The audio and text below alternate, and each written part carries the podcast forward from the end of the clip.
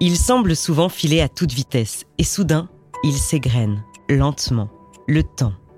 C'est lui qui nous rend compte des changements du monde, lui qui gouverne nos vies, personnelles, professionnelles aussi. Surtout quand notre métier exige la plus grande précision, la maîtrise parfaite des détails les plus infimes. Et parfois, le temps se suspend pour nous permettre de vivre le moment le plus important de notre existence, celui où tout bascule, celui qui permet de dire qu'il y a eu un avant et un après. Vous écoutez Grands Instants, le podcast de Grand Saiko, manufacture japonaise de haute horlogerie. De fil en aiguille. Il est des destinées qui tiennent à quelques pas de plus sur un trottoir. Un choix d'aller à droite plutôt qu'à gauche. Cyril Arvangas est créateur de costumes au sein de la maison Gabriel à Paris.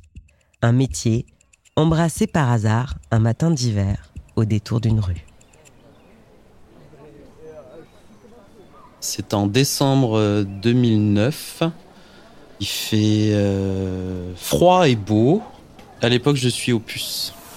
Antiquaire et décorateur et je tiens deux stands, un à Paulbert et un à Serpette un spécialisé dans le mobilier Napoléon III et l'autre dans la bagagerie de luxe. C'est pas long les puces, c'est trois jours et demi par semaine, donc c'est pas des grosses semaines, mais, euh, mais c'est un petit côté cours d'école en fait. Faut extrêmement bien s'entendre avec ses voisins parce que vous n'êtes pas cloisonné, donc on passe sa vie avec ses voisins.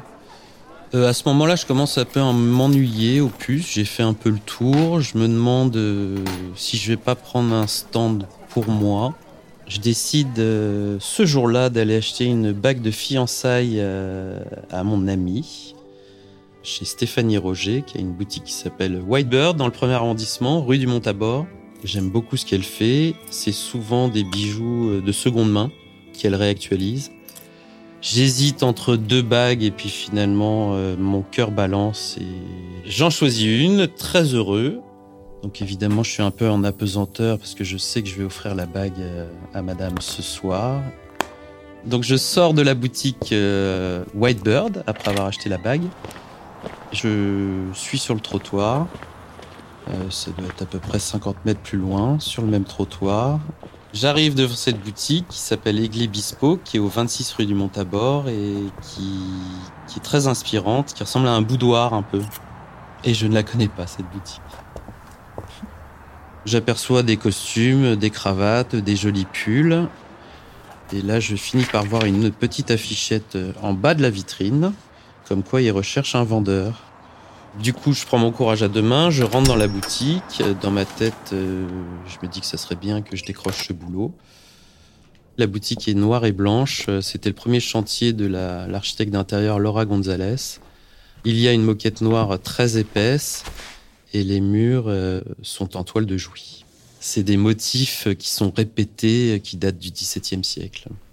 Et je vais voir la personne qui la tient et je lui demande s'il serait intéressé éventuellement par mon profil.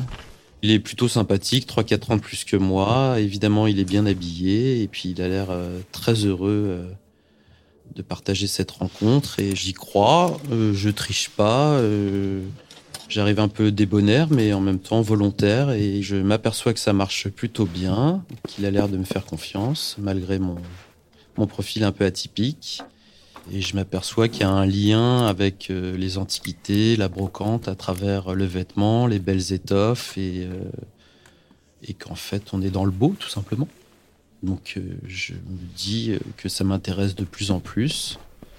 Je lui demande quand même une promesse d'embauche pour pas mettre en porte-à-faux avec les puces. Et euh, oui, on se dit au revoir, je rentre chez moi et, euh, je suis content, c'est une bonne journée. J'ai trouvé une bague et un boulot potentiellement. Et euh, deux, trois jours plus tard, je quitte les puces pour aller travailler avec lui. Je commence à travailler avec lui, il me forme, j'aime bien ce qu'il fait, j'aime bien ce qu'il m'apporte. je commence à avoir ma propre clientèle. Ce que je préfère, c'est créer les collections. Donc, ça va être m'inspirer euh, de mon ancien métier. Ce que j'aime, c'est le jeu des matières et les mariages un petit peu improbables qui font que euh, ça lance un petit peu mon cahier d'inspiration. Et marier, par exemple, une lampe euh, contemporaine sur une commode en marqueterie, j'aime bien ces accidents. Et je retiens souvent ces accidents dans mes collections, en fait. Ça ne veut pas dire qu'elles sont bancales, évidemment, mais J'aime bien faire beaucoup de couleurs claires l'hiver, par exemple. Je trouve ça intéressant au lieu de se cacher dans des couleurs sombres. Je dessine très très peu. Je fais des petits croquis ou des petits dessins, mais je dessine pas extrêmement bien. Ça va être des rencontres ou des gens que je vais croiser dans la rue et je vais, je vais faire des photos volées euh, sur des, des mariages de couleurs ou sur une atmosphère dans un café ou dans un restaurant où euh, il y a une combinaison qui fonctionne en fait. Et je vais essayer de marier deux tissus, faire une combinaison un peu idéale euh, qui m'est restée en tête ou que j'ai photographié. Par exemple, j'ai imaginé un costume unisexe en, double côte, donc un velours très très épais, blanc cassé, qui me fait penser à, des murs euh, parisiens euh, et euh, adoubé d'une chemise. En fait, on a presque l'impression de voir une porte cochère et un mur en pierre de taille. Deux, trois ans après, il finit par me dire qu'il souhaite vendre la boutique et je lui dis sans hésiter, j'achète. À partir de là, c'est un peu compliqué. Je me bats avec un ami et les banques afin d'obtenir un crédit, afin de lui racheter. Et ça dure neuf mois. J'enchaîne donc une période très très difficile. Je, passe euh, une fois par mois, je suis au cimetière. J'ai perdu neuf personnes autour de moi et euh, pour euh, couronner le tout, j'ai l'épaule cassée à ce moment-là. Et en milieu d'après-midi, au printemps, je finis par le coup de fil du courtier qui me dit que j'ai obtenu le crédit, que la société va finir par m'appartenir d'ici un mois, un mois et demi. Là, je suis l'homme le plus heureux du monde. Ça représente énormément de travail. C'est une magnifique récompense après avoir traversé euh, une année très compliquée. Et deux semaines plus tard, je signe l'achat de la société chez mon avocat. Et je finis par retourner à la boutique qui finalement m'appartient maintenant. Et là, il y a mon meilleur ami euh, qui m'attend devant la boutique avec une bouteille de whisky. Et on fête ça dignement avec mon meilleur ami. Je, suis pas vraiment dans la mode, je pense que je suis plutôt dans le dans l'intemporel en fait. L'intemporel, ça va être des basiques comme une veste en tweed ou un joli costume en velours côtelé. Quelque chose qui, donne en plus un peu d'étoffe et, euh, et qui passe à travers les modes. En fait, je pense qu'au-delà de 40 ans, on a fait des achats, des bons, des erreurs, surtout des erreurs. Mais à partir de 40 ans, je pense qu'un homme sait ce qu'il veut dans sa garde-robe. Je, cours tout le temps, en fait. On est assez rapide en, en façon. De la commande au premier essayage, en fait, il y a un mois. Donc on a souvent, par exemple, des mariages ou des cérémonies de dernière minute et donc on doit honorer le costume en temps et en heure. Donc on, vit perpétuellement avec des deadlines en fait. Mais c'est le jeu. Paradoxalement, je fais du slow wear, c'est-à-dire de prendre euh, des jolis tissus, tissés en général ou en Angleterre ou en Italie, un petit peu en France maintenant, notamment les lins, de travailler avec des producteurs euh, qui ne font pas de mal à la planète, donc qui, ne la polluent pas. Donc c'est quelque chose euh, de réfléchi et d'éthique. Et la boutique continue à sabler Aigley Bespoke pendant 2-3 ans jusqu'à une fuite d'eau.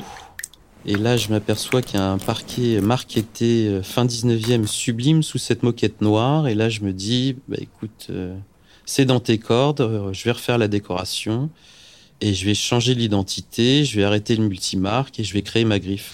Et je refais donc toute la décoration de la boutique. Et je trouve également un nouveau nom. Maison Gabriel Paris. C'est un trait d'union de beaucoup de choses que j'aime. Une pièce de Georges Sand que j'avais travaillé parce que j'ai fait un peu de théâtre, qui s'appelait Gabriel. Euh, évidemment un clin d'œil à Gabriel Chanel, euh, qui est la rue perpendiculaire à la rue du Montabor une chanson de Bachung qui s'appelle Gabi et surtout le personnage euh, Gabriel Fouquet euh, d'un singe en hiver écrit par Antoine Blondin. Donc en fait j'ai synthétisé tout ça et je me suis dit bah Gabriel euh, c'est plutôt élégant, c'est international, c'est court et puis je suis très content. Et ma dernière fille s'appelle Gabrielle. bah, ce jour-là représente une forme de bénédiction. J'ai eu beaucoup de chance puisque j'ai trouvé le métier que j'aime faire. Euh, c'était une journée porte-bonheur.